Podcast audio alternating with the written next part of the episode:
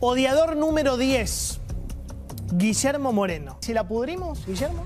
Hablaste con mi jefe. ¿Con quién? Con mi jefe. Con tu jefe. ¿Con tu jefe? ¿Cuál es tu Con jefe? mi, el, el mismo que el tuyo. Está perdido. Con Juan Cruz Ávila. Ah, sí. ¿Cómo no sabes No, quién es? no me acordaba, no me Nuestro acordaba. jefe. Hablé con tu Nuestro- jefe. Y tu jefe es nuestro jefe. Hay un funcionario que tiene una actitud bastante agresiva. dedicó a insultar, a degradar. polémico secretario. Ellos hablaron durante 10 años. Ahora me toca hablar un ratito a mí. Esto es lo que tenemos que empezar Bien. a charlar. Sí, sí, Porque bueno. vamos, claro. a hacer, vamos a hacer un programa donde vamos a debatir con los periodistas y cómo cambia de opinión.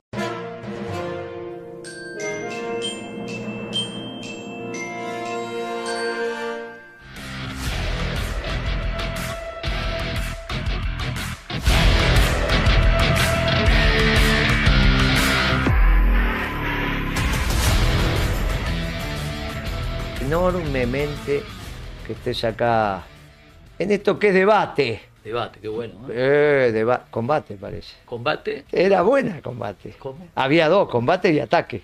Sí. A mí me gustaba más combate. Y La de sargento y combate, tenía eso. Tu, combate tu, tu modo operandi. Tu, tu- Eh. manera, tu manera Y- de, y ¿sabes qué? de vivir. Sanamente, ¿eh? Sí, claro. no se interprete mal. Y si vamos no- a debatir, y vamos a debatir con los muchachos que no están acostumbrados a debatir, que son los periodistas. Algunos, no todos, ¿eh? No todos. ¿Periodista, periodista de raza o pseudo? Eh, bueno, no lo sé, los que quedaron. Periodistas de raza, sí, algunos conocimos. Eh, los que quedaron. Lo que queda. Y, y sobre todo me llamó la atención que el presidente hablara de periodistas ensobrados. El actual, ¿eh? Sí, sí, claro. Este, este, este, Milei. Y entonces empezamos a ver quiénes podían ser los periodistas ensobrados, porque el presidente no va a mentir. ¿Cómo va a mentir el presidente? no, el presidente fue, fue un discurso de campaña. Claro, entonces, ¿cómo va? ¿Cómo, cómo no va a decir? Y entonces, empe- y ahí me acordé que en mi mesa familiar, en mi casa, una vez vino a comer una periodista, a almorzar. Vino con la familia, vino con otros. Y me pidió el consejo, un consejo a qué canal ir. Porque se estaba lleno de un canal a cual vos. Me dice, ¿voy a este o voy a este? Le digo, no, anda a, las- a la Nación Más. Anda a la Nación Más porque el diario es serio, es el que yo leo. No me gusta, no me gusta la línea editorial, está todo bien, pero es un diario serio. No expresa mis intereses, lo leo desde hace años. Todo- todos los días de Dios recibo La Nación en mi casa más algún otro diario. Y entonces me dice, no, pero no puedo ir a, a La Nación Más. Le digo, ¿por qué? Si es, tiene que estar vinculado con el diario. "Mm, tenés que ir a cobrar el sobre a, la, a, la- a los abrojos. Y yo, y yo pensé que los abrojos, viste que, que tengo un mayoreo de ferretería, los abrojos son esos que se pegan, Sí. le dicen abrojos, la muchachada. la ropa. Claro, la muchachada le dice abrojos a eso, como esa, ¿Qué imaginaste? que era un telo, dije yo, Ah. porque quedan abrochados. Tenés. Claro, dije, los abrojos, el nombre del telo, quedan abrochados. Digo, qué gracioso el telo, esos telos del Gran Buenos Aires, Sí, viste sí. que va decir. Digo, pero ¿cómo en telo? Debería Claro. cobrar. Digo, es una falta de respeto. No, me dice, es la quinta de Macri, los abrojos. Ah, claro, le digo, se ya. Pero ¿cómo cobrar el sueldo en la quinta de Macri? Sí, dijo, tenemos que cobrar el sueldo, ya me avisaron que si voy a trabajar ahí tengo que cobrar el sueldo. Y decime una cosa, ¿eso es para vos porque sos mujer o para todos los...? No, dice, no, no es por ser mujer, no, no, no interpretes mal. Tiene su familia, tiene su todo, de por ese lado. ¿Tu no. casa es esto? Esto es en mi casa, estaba mi señora y estaban otros, mi mesa llena, completa. Y ella te contaba que ir a cobrar. Claro, estaba ella en una punta y yo estaba en la otra, o sea que es una conversación, es una conversación pública. Y entonces dije, che, qué barbaridad, qué bajo que hemos caído. Pero después en La Nación Más aparecieron algunos periodistas que yo ya los tenía de otros canales.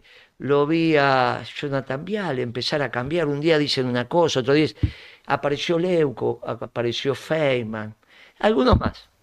Y lo empecé a seguir, porque encima en el, en- en el cable que yo tengo es el número uno, ¿viste? El uno son ellos. Oh, Entonces, claro, viste que el uno te lleva, siempre arranca y bueno. empezás, sí. Entonces, vos lo mirás y decís, pero ¿por qué estos muchachos dicen estas cosas? ¿Por qué dicen esto? Y entonces lo asocié con mi ley que dijo, están ensobrados. O sea que estos muchachos dicen que son periodistas, pero es como un arquero que se deja hacer goles. Vos no vas a pensar nunca que en el fútbol el arquero tuyo se va a dejar de hacer Eh, pero eso está. O sea que los tipos en realidad no hablan para informar, sino hablan en función de quién le paga. Entonces después me dijeron, no, pero mira que Feynman tiene un pasar de la gran flauta. ¿Y de qué trabaja Feynman? De periodista? ¿Y cuándo se hizo millonario? No, pero si tiene... Pero Feynman.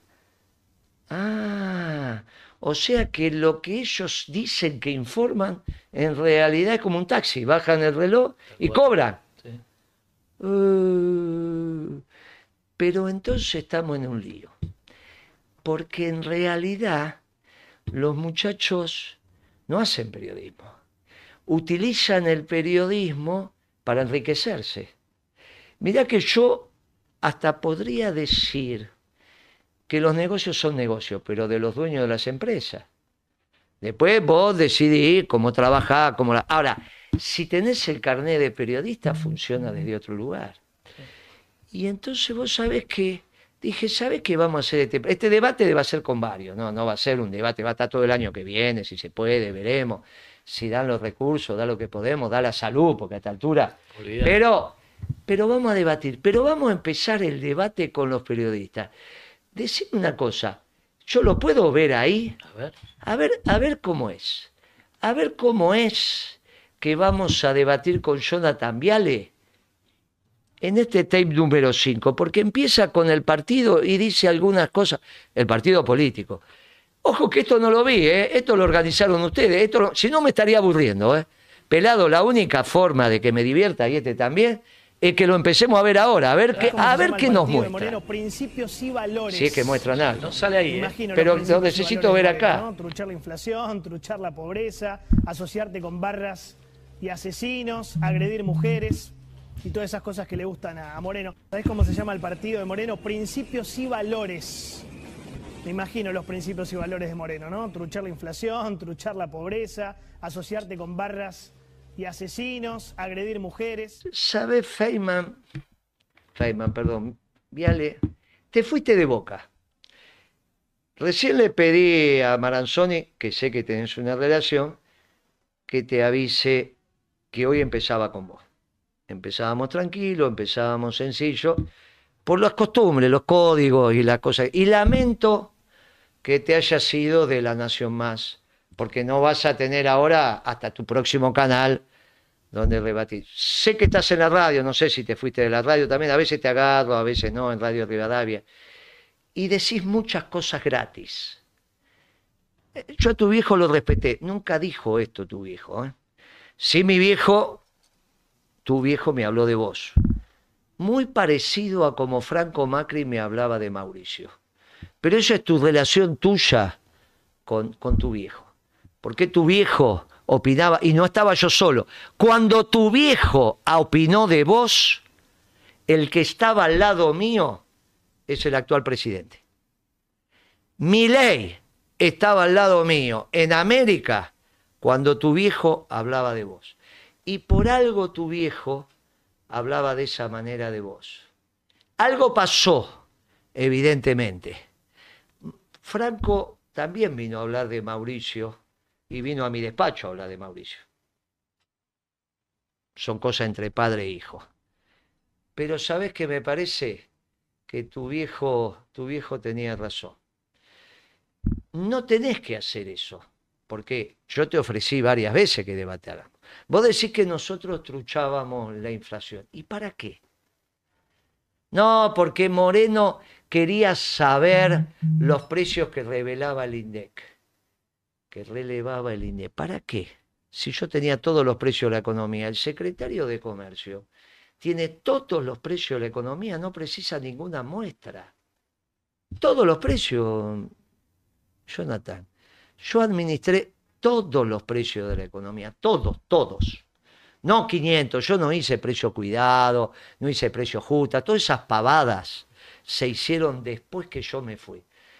Cuando yo reinvento la Secretaría de Comercio que había disuelto Caballo en el año 95, era porque se nos estaba empezando a disparar la inflación.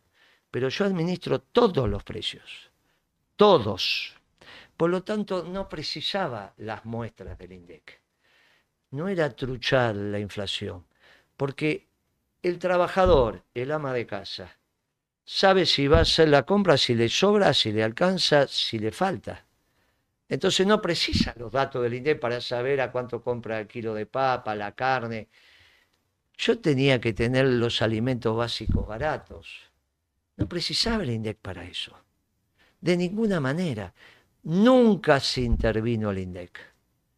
El primer funcionario en la dictadura que interviene el INDEC, ¿sabe quién es? Macri.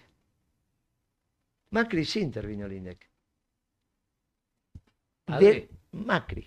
Macri, padre, hijo. Y dijo, El hijo. siendo presidente. El único presidente. Ah, después de la dictadura decís. Claro, Ah, de la dictadura, eso de la dictadura para Ah, de la acá. dictadura para acá, perfecto. Ahí sí. de la dictadura ahí. para acá, el único que intervino el INDEC es Macri, Mauricio. Porque para intervenir un órgano tiene que sacar un decreto. El presidente habla a través de su decreto. También puede dar instrucciones verbales, pero para que no quede en duda, tienen que firmar y dice el presidente decreta. El único que intervino el INDEC Fue Macri. puso, puso un muchacho que ya falleció y bueno, Ahora, hizo su trabajo. que, que- que me encanta ahora que estamos viendo de frente el debate con Guillermo Moreno. Yo te quiero decir que a veces el debate entre un intelectual y un burro, lo único que te va a dar es patadas, porque el burro no puede pensar. O sea, el burro habla con eslogans, hace... O sea, "Oh". tipo dice, trucho esto, se asoció a Barra Brava, da títulos. Un mensajero berreta, un mensajero burro. Entonces me da como un debate entre un intelectual con un burro, me parece que eh, tenés mucha ventaja.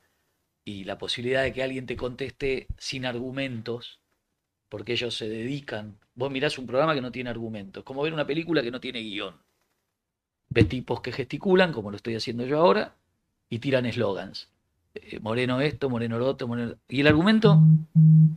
No hay argumento, hay patadas. Entonces, un intelectual de la economía, de la política, vamos a tener, o vas a tener que en el transcurso del programa, que me parece que vas a hacer un éxito, elevar el debate.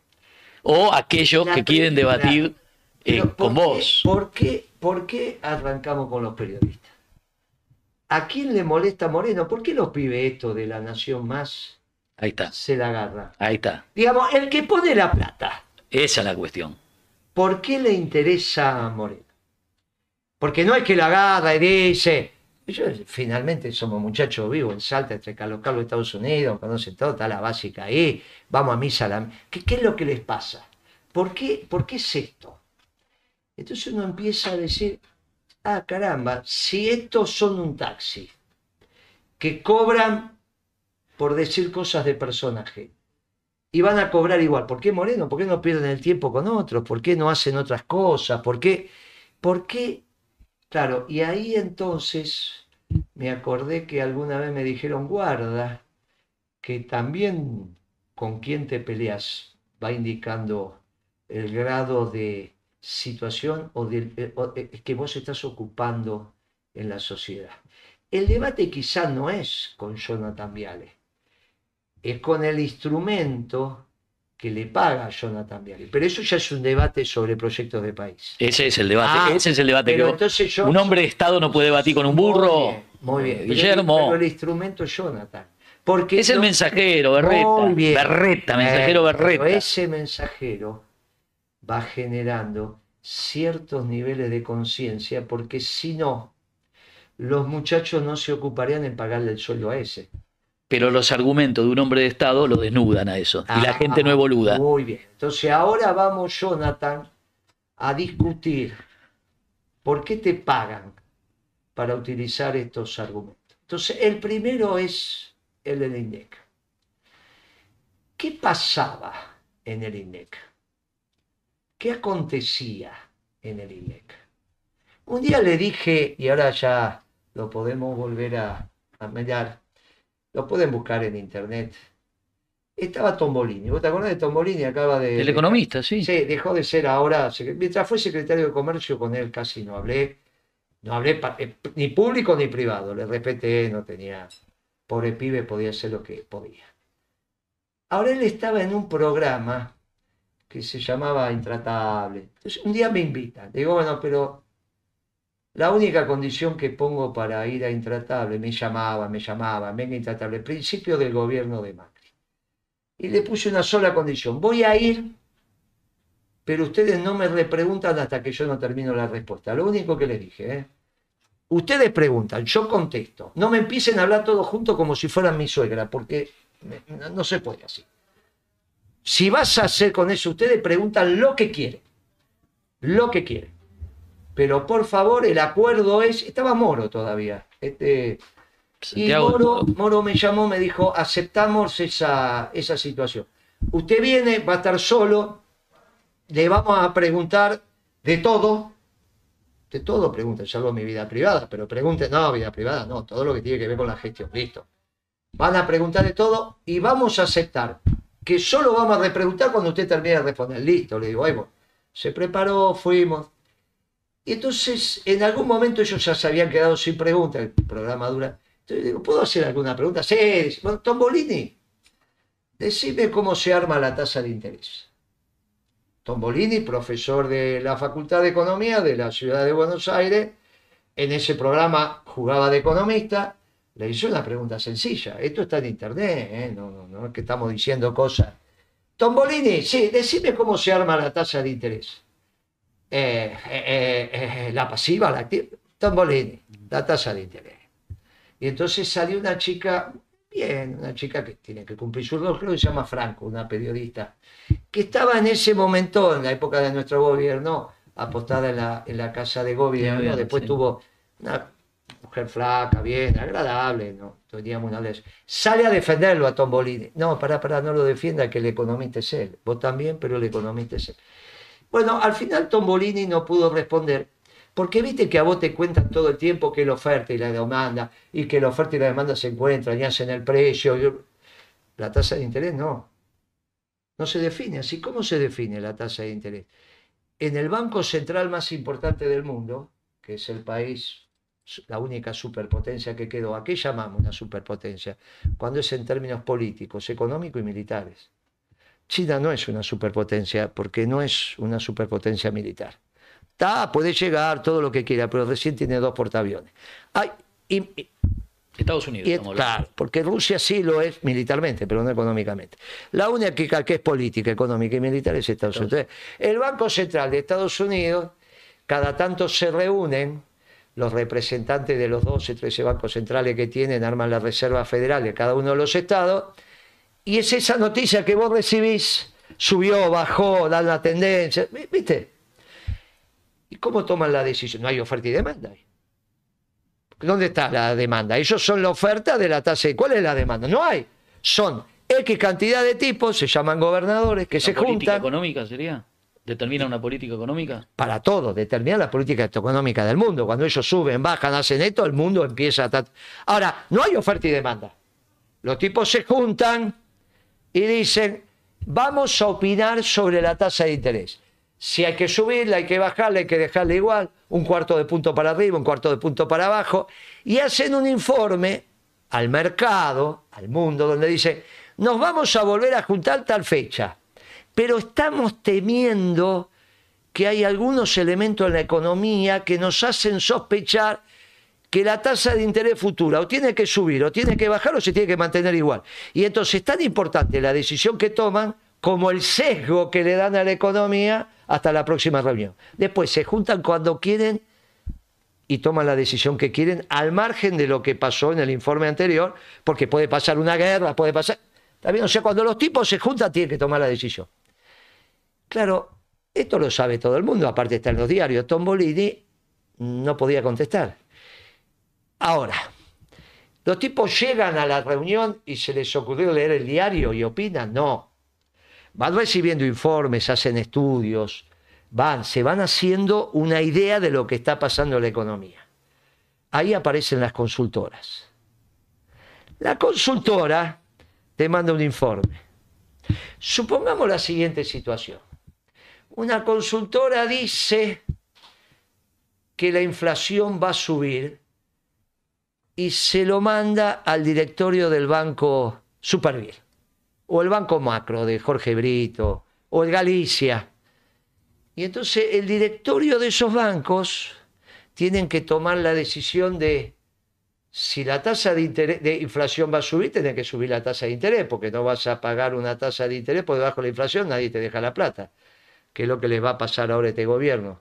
Está bien, subió la inflación, no, sube, no subieron la tasa de interés, la tasa de interés te da 10% mensual y la inflación... No eh, bueno, por eso... Tengo que ir al dólar, ¿no? Cuando, eh, no bueno, guardar uno, cuando un, cuando un muchacho como Caputo hace las cosas sin saber, le pasa esto. Bueno, no importa, vamos a ver qué decisión toma. Déjame un paréntesis nada más. Quiero explicarte que, quiero explicarte no, quiero decirte que de, este, de estos cinco minutos que está dando de clase, eh, el burro de Viale no tiene la menor idea de lo que hablas. No, no, es no japonés puro. No, Por eso no entiendo cómo el pibe puede hablar, hacerte un eslogan a vos. No, pero si no entiende nada de esto, ¿cómo puede ponerse ante una eh, cámara y decirle a la gente lo que vos hacés cuando no, no puede entender esto? No, no, que- Olvídate, no lo puede porque aparte no, lo- no lo procesa y, y no tendría en la profesión como periodista, no, pero en este caso... Como periodista no tendría que saber esto que estás eh, viste, qué sé yo, podría ser un cronista que cuenta lo que pasa. Lo que pasa es que después se pone a opinar y, puede- epi- y evidentemente la opinión que se la dan y la estudia es en función del que pone la plata. Entonces, vamos a ver, vamos a descular lo de la plata, que es lo interesante de esto. A ver para quién trabajas, Viale. Porque sos el instrumento para ver quién te paga. Ya sabemos para quién trabaja. Bueno, bueno, pero vamos. El Ese no va a debatir con vos porque tampoco te el entendería. Público, el público, el público no está enterándose ahora quién le Pero, paga. Guillermo, pará, el que le paga tampoco puede debatir No, con vos, olvidate. porque tampoco entiende lo que le estás hablando. Pero hace, hace, hace sus monedas también trabajando en esto y construyendo su toma de decisiones. Porque él sí tiene un proyecto de país, que es lo que estamos discutiendo aquí. Bien. Entonces, cuando la- el informe de la consultora dice que va a subir la inflación, los bancos le suben el precio a la, tasa, a la plata que te prestan, eso se llama la tasa de interés. Para que vos se la lleves. Claro, vos se la lleva, él te paga más, pero a su vez en el préstamo también te lo cobra más. Y como la diferencia entre la que te paga vos por depositante y la que me cobra a mí como prestamista, de eso viven. Por lo tanto, cuanto más alta sea la tasa, más diferencia puede haber entre las puntas y más plata se queda. O sea, eso técnicamente se podría llamar que hay muchachos en la economía argentina que son demandantes de inflación. Che, a mí me va bien cuando hay inflación. Y si hay alguien que dice que va a bajar la inflación y se nota que baja la inflación, me perjudica, porque yo soy demandante de inflación. Si soy demandante de inflación, tengo que perturbar a la sociedad con inflación para ganar más plata. Por ejemplo, Y supongamos... prestar más caro. supo- claro. Es así, y prestar más caro. Supongamos-. A ver si entiendo. Sí, claro. Supongamos que el sistema financiero tiene un costo para funcionar, luz, gas, teléfono, eh, personal, seguro, bla, bla, bla, que está calculado en la economía que son 10 puntos de la capacidad prestable del sistema. O sea, que si yo te pongo la plata, todos nosotros ponemos la plata a cero, sin interés en el banco, sin interés. El banco te la tiene que prestar al 10%, porque si no te la presta al 10% esa plata que recibió gratis, no hace el ingreso suficiente para bancar sus costos. ¿Se entiende hasta ahí? Correcto. Muy bien. Ahora, 10 puntos de 0 a 10, vos decís, te me están matando, a mí no me pagan nada y a este te cobran el 10. Ahora, si es de 115 a 125 o 130, la diferencia, ¿está bien? Vos decís, queda disimulada. Esos 10 puntos de la capacidad prestable, cuando es de 100 a 110, dice, bueno, está bien.